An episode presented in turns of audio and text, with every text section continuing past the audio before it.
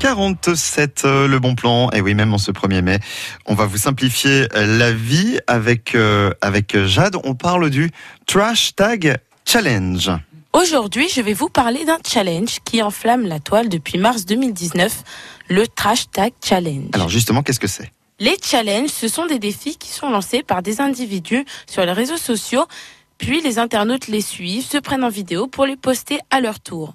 Vous avez peut-être déjà vu dans votre fil d'actualité en 2014 le Ice Bucket Challenge.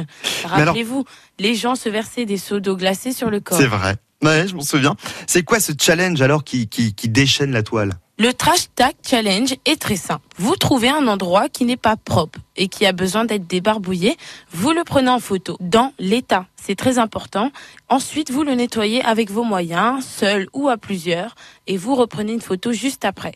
Vous postez les deux photos sur les réseaux pour le résultat. Il est, il est né comment ce, ce challenge? C'est le 5 mars 2019 que Byron Roman poste sur son profil Facebook deux photos d'un militant algérien. Sur la première photo, il est entouré de plein de déchets. Sur la deuxième, on le voit au même endroit, mais cette fois-ci propre. Sous son poste, Byron écrit Voici un nouveau défi pour les adolescents qui s'ennuient.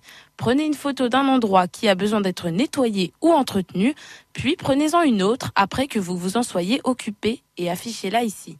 En quelques jours, le post s'est répandu à travers le monde et partagé plus de 330 000 fois. Mais, mais c'est quoi l'objectif alors euh, du, du trash tag euh, challenge? C'est sûrement le défi le plus utile de l'histoire des challenges. Ça vous permet déjà de gagner en visibilité sur vos réseaux sociaux et surtout, c'est un défi environnemental accessible à tous.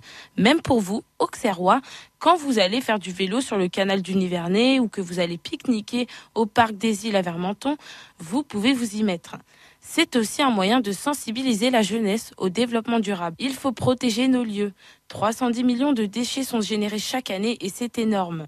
Voilà, si vous voulez euh, retrouver euh, ce, ce, challenge, les infos, vous allez sur le site hein, de France Bleu Auxerre. La foire de Chaours, c'est aujourd'hui, ça se passe chez nos voisins